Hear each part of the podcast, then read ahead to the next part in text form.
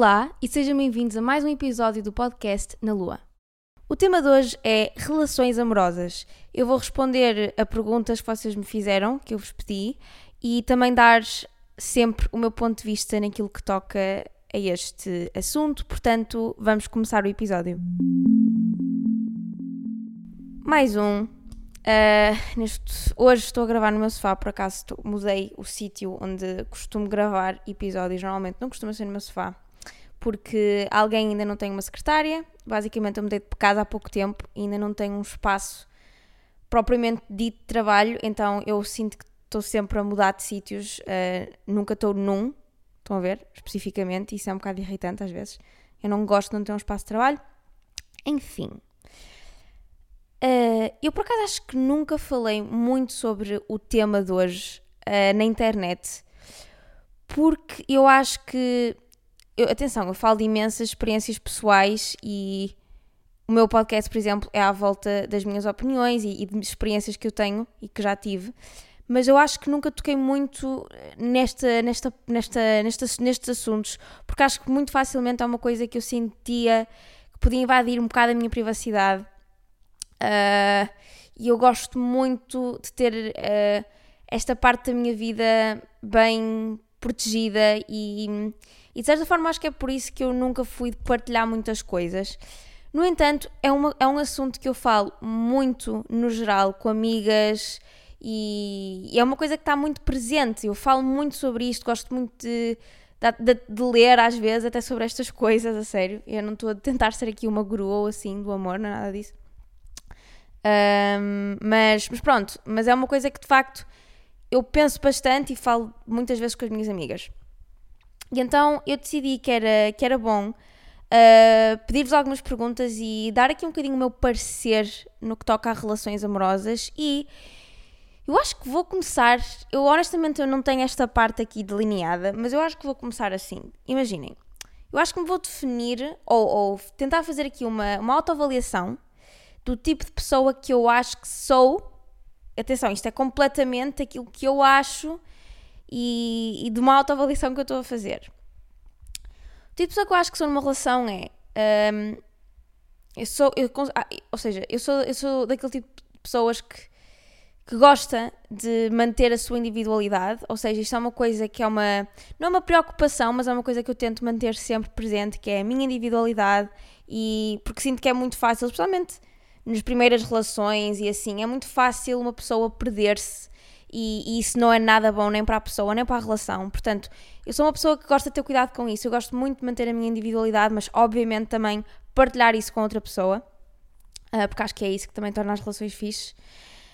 Um, acho que, um, no geral, eu não quero parecer nada emproada a dizer isto Acho que vocês vão perceber o que eu quero dizer. No geral, eu gosto de selecionar bem o tempo.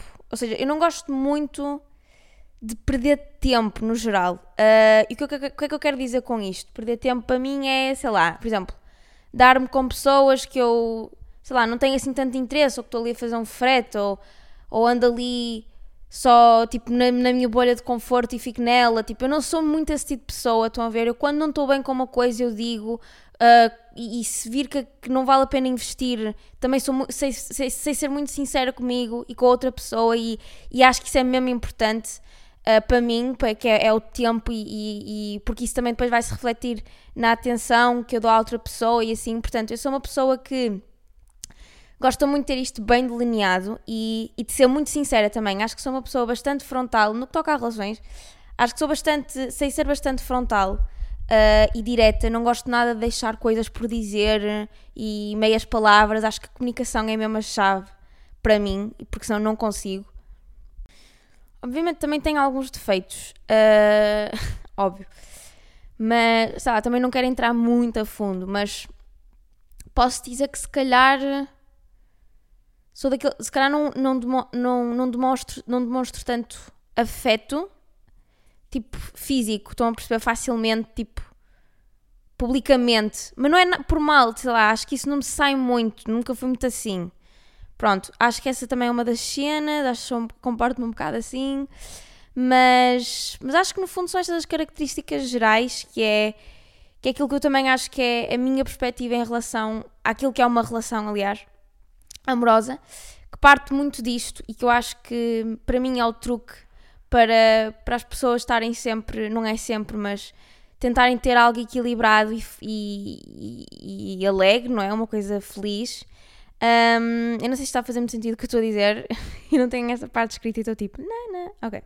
Mas pronto, acho que basicamente é isto que eu posso dizer, mas ao longo do episódio também vocês vão perceber mais ou menos qual é, é a minha perspectiva e o meu ponto de vista e todas as coisas que eu vou falar aqui são coisas que eu tento mesmo aplicar e que eu aplico um, no meu dia a dia com as minhas relações pessoais. Portanto, pode ser que isto ajude de alguma forma, um, mas pronto, eu sei perfeitamente já agora que posso, se calhar, às vezes ser, e não é ser injusta, se calhar a palavra até pode se encaixar aqui, mas sei que perfeitamente isto é uma coisa super pessoal, isto muda de pessoa para pessoa, de caso, de caso para caso, portanto, obviamente que aqui vou dar a minha perspectiva e aquilo que eu vou retirar das perguntas que vocês me fizeram e das minhas experiências pessoais, portanto, eu até gostava muito que as pessoas estivessem a ouvir este podcast, uh, se tiverem alguma opinião diferente ou, ou até tivessem mais alguma pergunta ou assim, mandem-me por Instagram, porque eu tenho andado a ler o feedback e gosto mesmo e adorava ter uma conversa e que tivesse aqui alguém neste momento, se calhar, a, a dar-me também um input diferente, mas mais para a frente isso há de acontecer. Estar numa relação e ainda assim manter foco na vida para além da pessoa. Como é que eu faço isto? Isso foi uma pergunta que eu recebi e eu quis começar o episódio com esta pergunta porque o problema começa aqui para mim, na maioria das relações.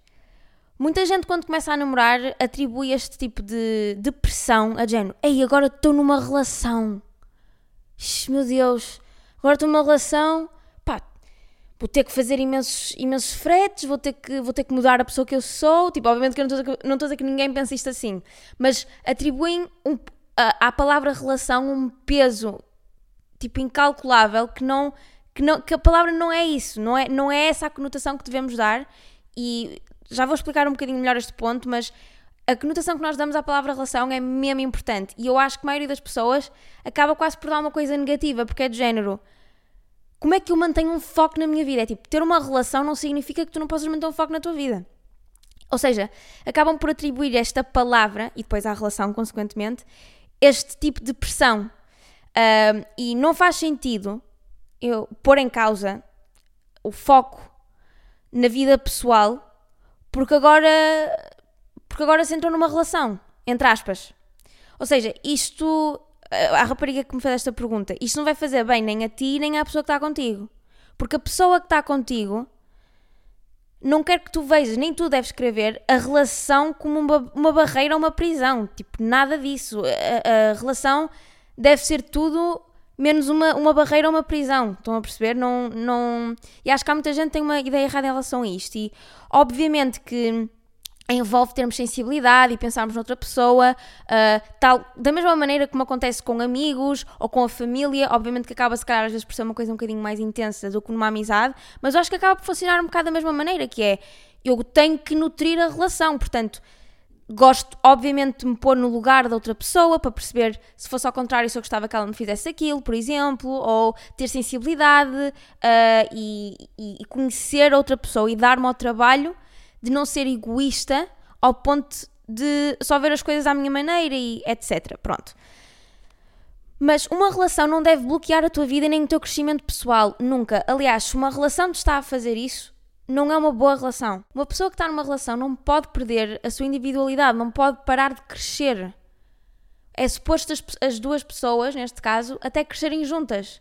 Às vezes até podem estar em fases diferentes um bocadinho de vida, não sei, ou podem estar numa fase semelhante, mas o suposto é crescerem as duas juntas e acrescentarem cenas uma, uma à outra, não é, não é bloquear o, o teu crescimento.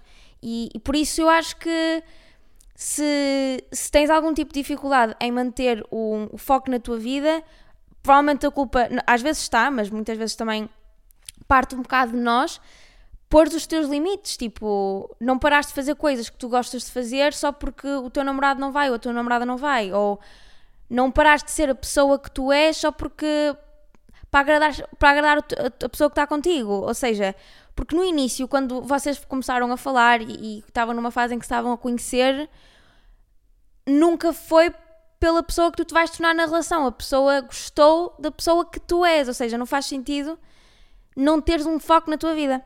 Uh, porque isso não é positivo para ti, nem para a relação, nem para nada. Portanto, acho que é um bocadinho isto. Depois mandaram-me aqui, luto de relação. Um, eu, já, eu já sabia que as pessoas provavelmente iam me perguntar um bocadinho sobre isto do, do luto da relação. E olhem, sinceramente, eu acho que não há grandes respostas que eu possa dar aqui uh, em relação à minha opinião. A minha opinião é só que é preciso tempo.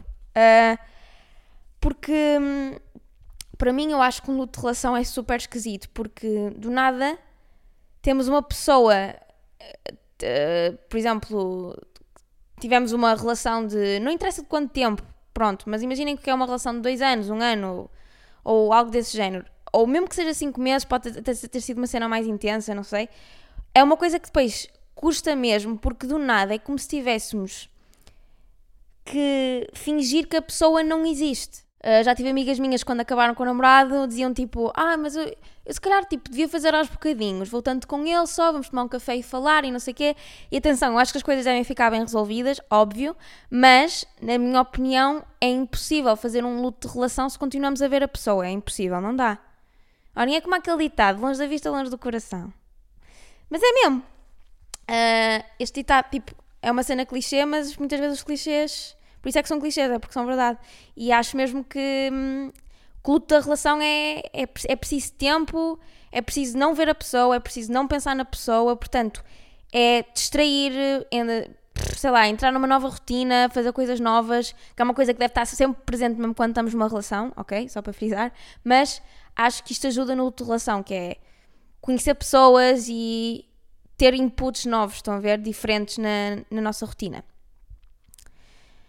Uma característica que o teu namorado tem de ter. Uh, esta pergunta é super pessoal, mas eu acho que a cena, eu não vou dizer uma característica, se bem que obviamente que uh, há, há, um certo tipo de coisas que eu gosto mais e que nos, nas pessoas no geral, mas para mim o mais importante, não só numa relação amorosa, mas também numa, numa amizade, é mesmo importante para mim as pessoas terem os mesmos valores do que eu. Porque eu sinto que se isso não tiver igual ou muito parecido, não vai dar, tipo, não vai dar para construir nada a partir dali. Estão a ver? Tipo, se uma pessoa não teve.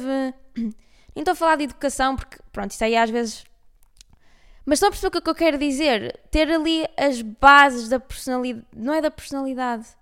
Mas lá está, os valores, sei lá, a forma que. A forma que talvez, talvez seja essa a palavra que eu quero usar, ok? Tipo, a educação da pessoa, uh, os valores dela, para mim, são mesmo importantes. Tipo, e as, as intenções e a forma. Estão a perceber o que é que eu quero dizer? Para mim é isso, porque para mim, se eu não me conseguir, porque a pessoa pode ser o oposto de mim, não tem mal nenhum, a pessoa pode ser o oposto de mim em termos de personalidade, mas se os valores forem iguais aos meus, então a partir daí é muito mais fácil. Como defines uma relação saudável? Para mim, uma relação saudável é quando acrescentam coisas um ao outro, ou seja, mantêm a sua individualidade, mas são um bom complemento. Pronto. Ou seja, tal como existe uma amizade, é isto. É tipo, vamos, vamos, vais dando coisas à pessoa, a pessoa vai dando coisas a ti e isso é, isso é mesmo giro. Eu acho que é isso que, que faz ser uma relação saudável. E mais do que isso é olhar até um bocado de uma forma matemática para a coisa, que é se 80% do tempo estás mais infeliz do que feliz, então é mau sinal. Então é porque a relação provavelmente não é saudável para ti porque te faz mal, faz-te triste, põe-te triste. Uma relação saudável Claro que vai haver momentos e fases em que estás mais triste, seja com a pessoa, seja porque alguma coisa aconteceu. Obviamente que, que estas coisas acontecem, eu não estou a dizer que tem que ser tudo perfeito, mas a pessoa e a percentagem deve ser sempre mais elevada da, daquilo, da, da, da felicidade que a relação te traz. Ou seja, não faz sentido estar numa relação que tipo há discussões a toda a hora, todas as semanas, há uma coisa nova. Uh, isso para mim não é uma relação saudável. Depois, acho que é muito importante saber pôr no lugar da outra pessoa. Eu acho que é isto que é ter uma relação e ter empatia. Eu acho que para mim a empatia é muito importante numa relação, porque só assim é que nós vamos conseguir perceber o ponto da outra pessoa. Se eu estiver a ver as coisas sempre do meu ponto de vista, voltar a ser egoísta e para isso então mais vale quase não, não estar com outra pessoa, porque é se eu não estou aqui pronta para ouvir e perceber o que é que ela me está a dizer, se eu não me souber pôr no lugar dela, ou tentar sequer, um, pronto, isso mostra que não há muita predisposição para, para a relação, no fundo. Depois, outra coisa que eu também acho que é muito importante é conseguir ser vulnerável. Uh, isto é uma coisa que parece muito fácil e, e supostamente parece óbvia, mas eu já, eu já conheci muitas pessoas que não tinham esta vontade numa relação. Uh, eu gosto de ter a confiança que tenho com essa pessoa da mesma forma que tenho confiança com a minha família, ou sei lá, com as minhas melhores amigas, ou estão a perceber? Eu não, não gosto de haja tipo cenas uh, em que não estou a ser 100% sincera ou não consigo ser vulnerável com a pessoa. E se a pessoa não for vulnerável comigo, vai afastar-nos logo imenso. E a partir daí não dá para construir nada muito profundo, não é? Portanto, eu acho que a vulnerabilidade também é super importante. Um, e não ter medo de mostrar o que estamos a sentir e assim, acho que isso é mesmo fixe. E acho que outra coisa que também é muito importante é querer genuinamente a felicidade da outra pessoa e o crescimento dela. Um, e depois daqui um bocadinho já falamos daquilo que eu acho que é uma relação tóxica e é algumas red flags. Eu acho que isto é uma coisa que é impossível estar presente numa relação tóxica, que é, lá está, ver a pessoa um, a avançar e nós ficarmos mesmo felizes por ela e só queremos que a pessoa como individual esteja bem e queremos que esteja no seu melhor e o mais elevada possível e eu acho que isto aqui é uma, define também uma relação saudável, que é lá está, puxarmos a pessoa para cima e, e queremos potencializar o máximo que der a essa pessoa. Portanto, yeah, eu, acho que isto é, eu acho que isto é uma coisa muito importante. Relações à distância. Foi aqui um tópico que uma rapariga me deu. Uh, assim, eu nunca tive uma relação à distância. Um, portanto, eu vou dar aqui dicas que eu acho que funcionam com outras pessoas que eu conheço e que eu também acho que se eu tivesse uma relação à distância, eu faria este tipo de coisas e, e tentaria ter isto presente, que é, eu acho que uma das coisas mais importantes de uma relação à distância é ter sempre uma data para voltar a ver a pessoa.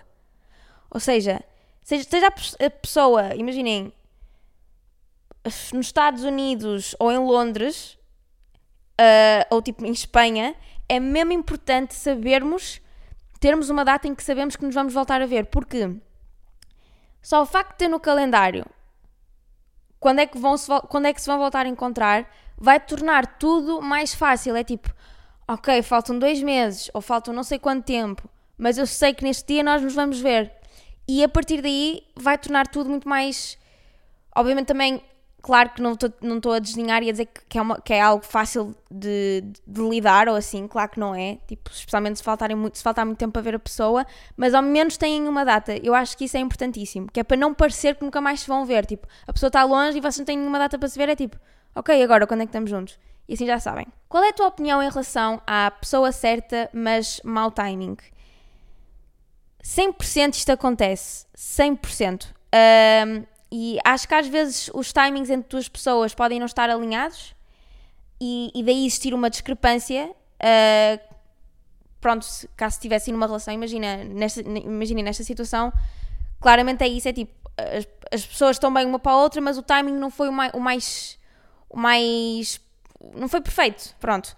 E de qualquer das maneiras, eu acredito que o que tem, que, o que tem de acontecer acontece, ou seja mesmo que saibas que há aquela pessoa que tu gostas muito ou gostavas de ter uma relação, se agora não é o timing e se, se a vida te está a mostrar que não é o timing, é porque não é mesmo.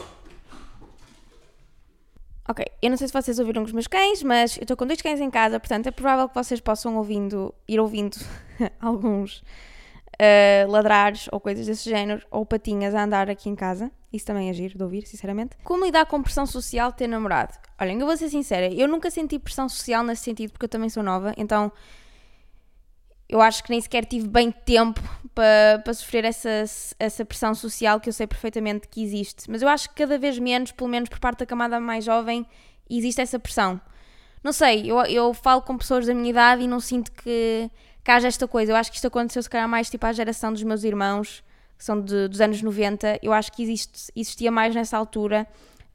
Um, agora, claramente a pessoa que me fez esta pergunta sente essa pressão, e, e eu acho que, agora falando para, para esta rapariga em específico, eu acho que quando estiveres em paz com o facto de não teres namorado, porque eu não sei se esta pessoa está ou não em paz com isso, mas tipo, quando estiveres em paz com isso e perceberes que não andas à procura de uma relação e que a tua vida não é procurar uma relação amorosa, isto eventualmente vai parar, vai, vai parar de te afetar. Porque eu acho mesmo que hum, no que toca a relações e estar com outras pessoas, o melhor é nunca forçar ou pensar demasiado sobre isso. Eu acho mesmo quando nós. Mas isto aplica-se em tudo, é transversal a, a, todo, a todos os, os, temas da vida. Tipo, não é só em namorados, não é só em amizades, é também em, em, no emprego, em, em outro tipo de coisas. Eu acho que quando forçamos muito uma coisa é quando a coisa menos vem, estão a ver? Uh, portanto, o meu conselho para esta, para esta pessoa é: viva a tua vida, faz as coisas que gostas e cresce como individual. Tipo, aproveita para esta fase em que estás solteira uh, e, que, e que não tens um compromisso com outra pessoa neste, neste sentido para, para fazer coisas que gostes e, e cresceres como, como pessoa individual. E um dia eu tenho a certeza que vai existir alguém que acaba por ser um bom complemento da tua vida e tu acrescentas coisas a ti e ele, e ele a ti. Portanto, a partir do momento em que tiveres isto na cabeça, tipo, pá, não interessa se, sei lá tens pessoas da tua família mais velhas a dizer-te então, e namorados, então, e namorados. É tipo, pá, eu não tenho que namorar. Porque sabem, às vezes acontece muito aquela cena das pessoas quererem ter um namorado, ou por exemplo, até aquela pressa de casar que às vezes as pessoas têm, sabem? Porque é de género, está toda a gente a casar, tipo no grupo de amigos, e as pessoas também querem casar. E é de género, não há pressa. Estão a ver? Não há pressa. Mesmo. Tipo, porque é que interessa ter pressa para ter um namorado se depois não for assim tão fixe ou não gostar assim tanta pessoa? É de género. Não é? Para quê? É um bocado inútil. Portanto, yeah, acho que é só relativizar. Ponto de vista no que toca a ir morar juntos. Uh, eu acho que já partilhei esta opinião noutro episódio que eu fiz, mas, na minha opinião, eu acho que não há um timing certo para isto, não é? Tipo, bem, a partir dos 25, acho que sim. Estão a ver, não há um timing para isto, mas, pessoalmente, eu acho positivo adiar, entre aspas, adiar este tipo de coisa, porque uma vez que vais morar com o teu namorado ou com a tua namorada, não vais voltar atrás com esse passo. Ou seja, a não ser que acabem a relação, não é? A não ser que, pronto, acabem um dia, aí sim, vai cada um para o seu lado. Portanto, eu acho fixe adiar um bocado essa cena, porque é de género, há tempo para fazer isso. Se, se, ficarmos com a pessoa, vai haver tempo para morarmos juntas, vai, vai haver tempo para criarmos aquelas rotinas e não sei o quê. Porque imaginem, quando nós vamos morar com a pessoa, nós descobrimos facetas, mesmo que já namoremos, já namoremos com a pessoa há muito tempo ou há muitos anos, que é completamente diferente. A dinâmica muda a partir daí. E, não, e, e, eu acho que isso pode ser uma fase super gira, estão a ver? Acho mesmo, mesmo que pode ser super fixe. Mas é uma fase que sabemos que vai ser supostamente para a vida, não é? Porque, pronto, é isso que se pensa normalmente quando estamos a namorar com alguém. Um, não faz sentido tentar apressar ao máximo. Estão a ver? Para mim faz sentido até atrasar um bocado. Uh, acho fixe criar as minhas próprias rotinas individuais e ter o meu espaço. Vamos ter muito tempo para ter uma casa. Portanto, yeah, eu acho que é um bocado isto. E isto não tem nada a ver com o quanto se gosta da pessoa. E se alguém tiver a dar pressão por causa disso, não faz sentido, porque isso não tem nada a ver simplesmente há tempo para fazer isso e cada pessoa tem o seu timing e cada relação tem o seu timing, portanto, já. Yeah. Ficar chateada com coisas pequenas barra falta de comunicação. Isto para mim também é um dos maiores problemas que eu também sinto que existe com as minhas amigas, que é Primeiro ponto, nós às vezes somos muito injustos.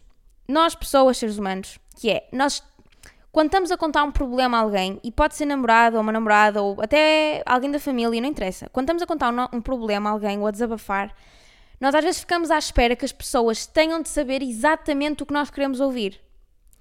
E eu sei que isto muitas vezes é um conflito em relações amorosas, por, por, por aquilo que eu já vi, um, porque, porque lá está, é injusto para a outra pessoa ter de saber o que é que a outra pessoa precisa exatamente de ouvir. E nós não podemos pôr essa carga e esse peso todo na outra pessoa. A outra pessoa não tem que saber o que é que que é que temos de ouvir naquele momento, estão a ver? Tipo, souber fixe, vai ser super confortante, ainda bem, mas não podemos ficar chateados com isso. Eu sinto que muitas vezes cria-se discussões ou revoltas por causa deste tipo de coisas, assim, mais, que parecem mais pequenas, mas não são.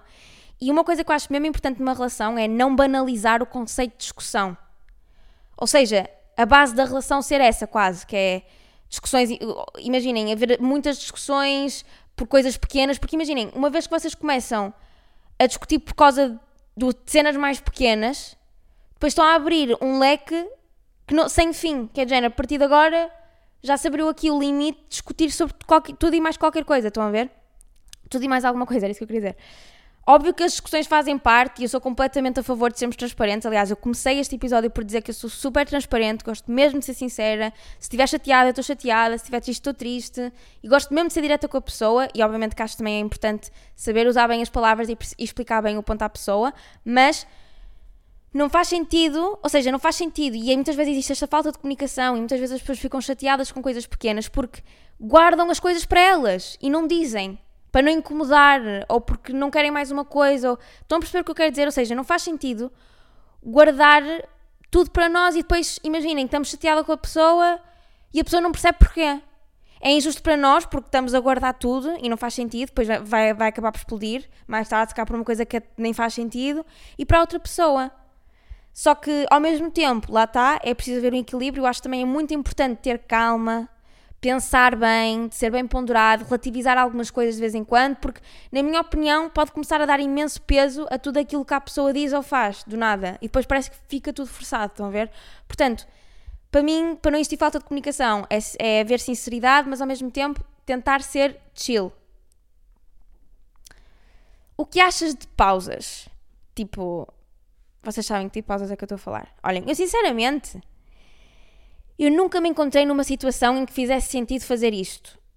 Ou em alguém à minha volta, sinceramente. Um, porque não é uma pausa de duas semanas ou de um mês em que as coisas mudam.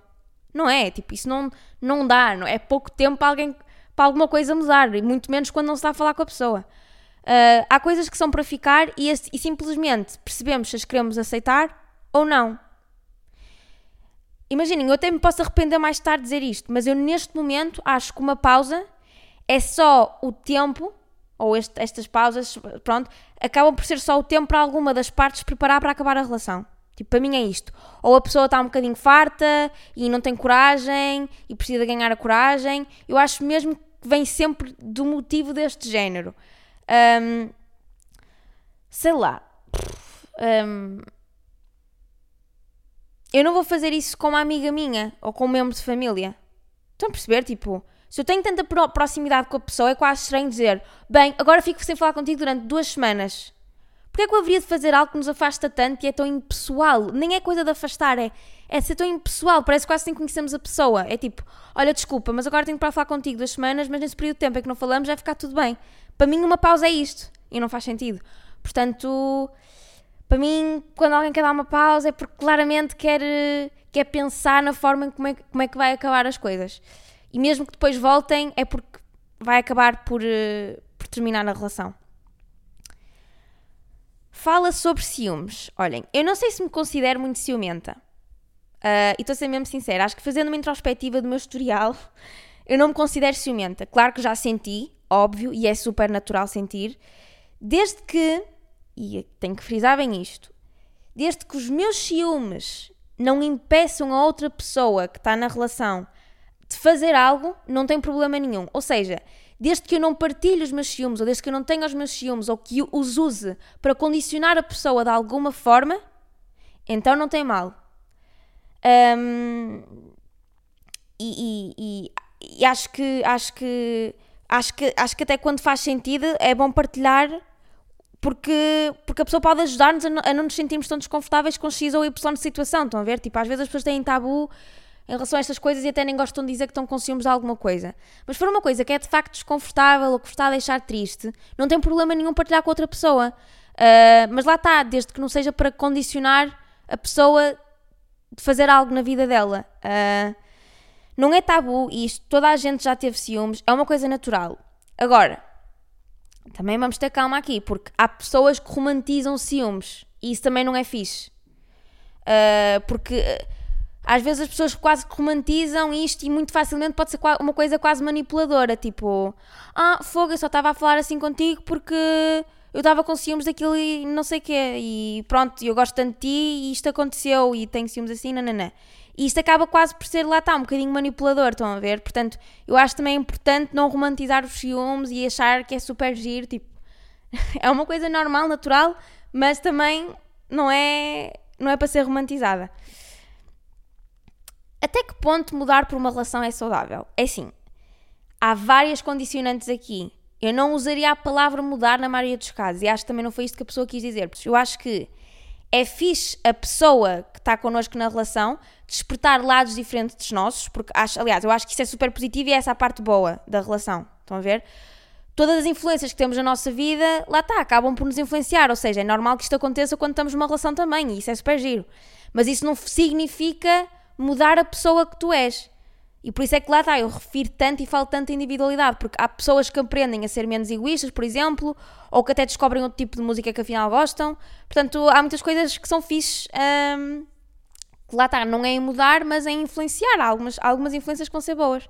Desde que isso, lá está, não percas a tua individualidade e a pessoa que tu és. Como continuar amigos depois de uma separação? Opá, isto para mim. Isto para mim isto para mim, eu ia dizer pão, pão, queijo, queijo, e estava-me a sentir ridícula por dizer esta, porque tipo, eu acho que tenho o quê?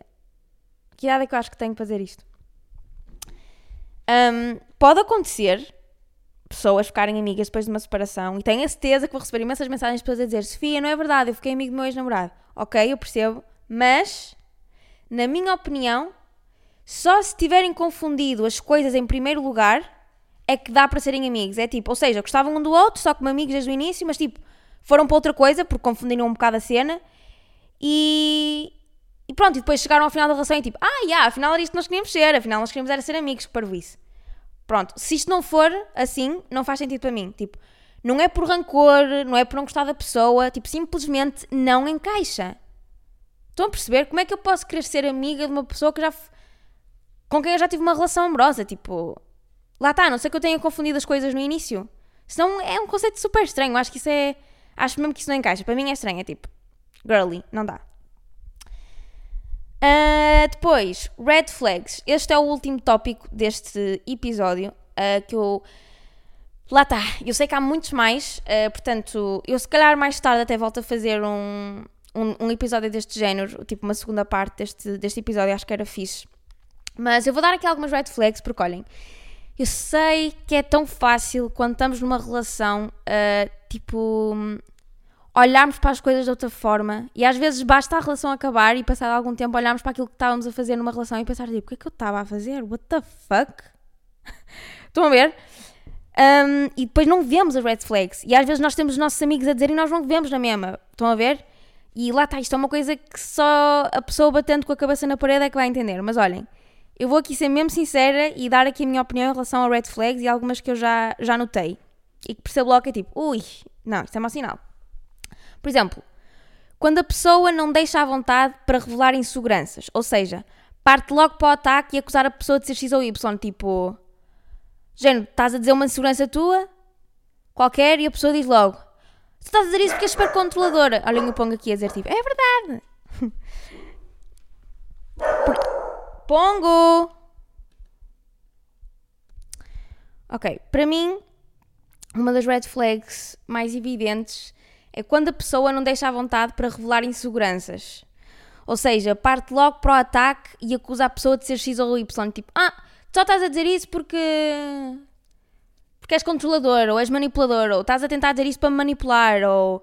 Uh, sei lá, estou a ser aberta em relação a algum tema da minha vida pessoal e a pessoa só me faz sentir mais em baixo. Estão a ver? Pronto, isto para mim é uma red flag.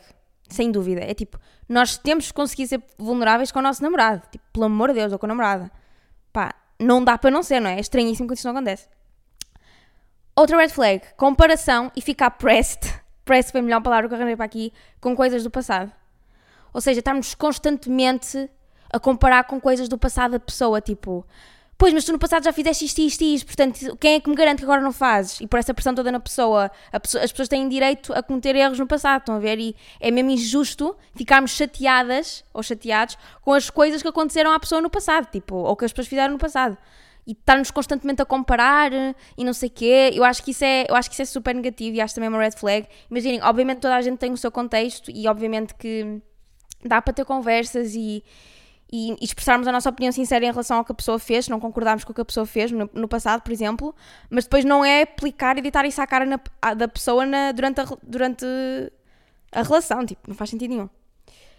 Depois, tentar algum tipo de, ter algum tipo de controle, seja ele qual for, um, seja ele, por exemplo, através de mensagens, tipo, temos que enumerar as pessoas com quem estamos, uh, ou sei lá, começar a dar opiniões sobre com quem sais ou quem te vestes. Atenção, só para não confundirmos aqui as cenas, tipo, é completamente normal nós termos opiniões sobre os amigos do nosso namorado.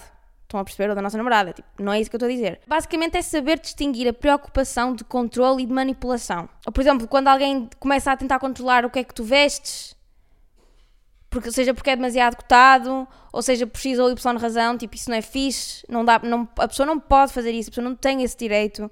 Uh, ou, ou, ou, dar, começar a dar opinião sobre, sobre as tuas amigas com quem sais e não sei o quê. Tipo, obviamente que é normal, nós temos opiniões sobre os amigos dos nossos namorados ou das nossas namoradas, não é isso que eu estou a dizer, mas, tipo, eu acho que é isso, é preciso distinguir a preocupação do controle e da manipulação. Estão a ver? Pronto. Porque isto é muito fácil de ser confundido, portanto, atenção, por favor. Depois, não ficar feliz com as coisas que te fazem feliz ou com as coisas que te fazem ir para a frente e andar para a frente e não ficarem entusiasmados contigo e não partilharem isso contigo e não ser genuíno, eu acho que isso também é uma grande red flag porque quer dizer que a pessoa não está genuinamente feliz por ti, por ti ou que então está-se um bocado nas tintas, isso também não é bom. Depois, esta parte aqui é muito importante e séria também, que é impulsos violentos. Os impulsos violentos também são indicadores de que a pessoa não sabe controlar os seus limites. Por exemplo, imaginem, tá, estão a discutir e a, e a pessoa atira um, um, qualquer coisa para o chão, ou atira coisas para a parede, ou coisas deste género, tem impulsos violentos. Isto também, é, isto também é uma red flag para mim. Tipo, não dá para discutir com uma pessoa assim, tipo, não dá para ter uma conversa, uma discussão saudável com uma pessoa que a qualquer momento se passa e atira a televisão pelo ar. Estão a perceber? Portanto, isto aqui, isto aqui para mim também é, é, uma, é uma red flag. É uma bandeira vermelha. Desculpem. Já conheci amigas que, que sempre que iam sair, o namorado tinha algum problema e tinha de estar sempre agarrado ao telemóvel, ou tinha de sair mais cedo. Ou era porque estava a sentir X ou Y, ou é porque aconteceu qualquer coisa. Tipo, eu tinha sempre amigas minhas, juro que era religioso, sempre que nós íamos sair à noite, sempre, acontecia sempre qualquer coisa ao namorado estava sempre alguma coisa mal, ou ele discutia, ou, ou qualquer coisa desse género. Ele, neste caso, porque eu estou a falar de amigas minhas, mas isto também podia acontecer ao contrário, óbvio. Mas isto para mim também é grande red flag, que é tentarem monopolizar o teu tempo. É tipo, estás com X pessoas, mas não vais estar com X pessoas, porque vais-me ter que dar atenção a mim, sempre. Estão a perceber? Obviamente que eu não estou a dizer que quando há realmente um problema com outra pessoa, obviamente que outra pessoa tem todo o direito de ligar ao namorado ou à namorada, mas o que eu quero dizer é quando é um padrão e claramente a pessoa só está a fazer isso para monopolizar o tempo da, da companheira do companheiro em prol da, do conforto dela.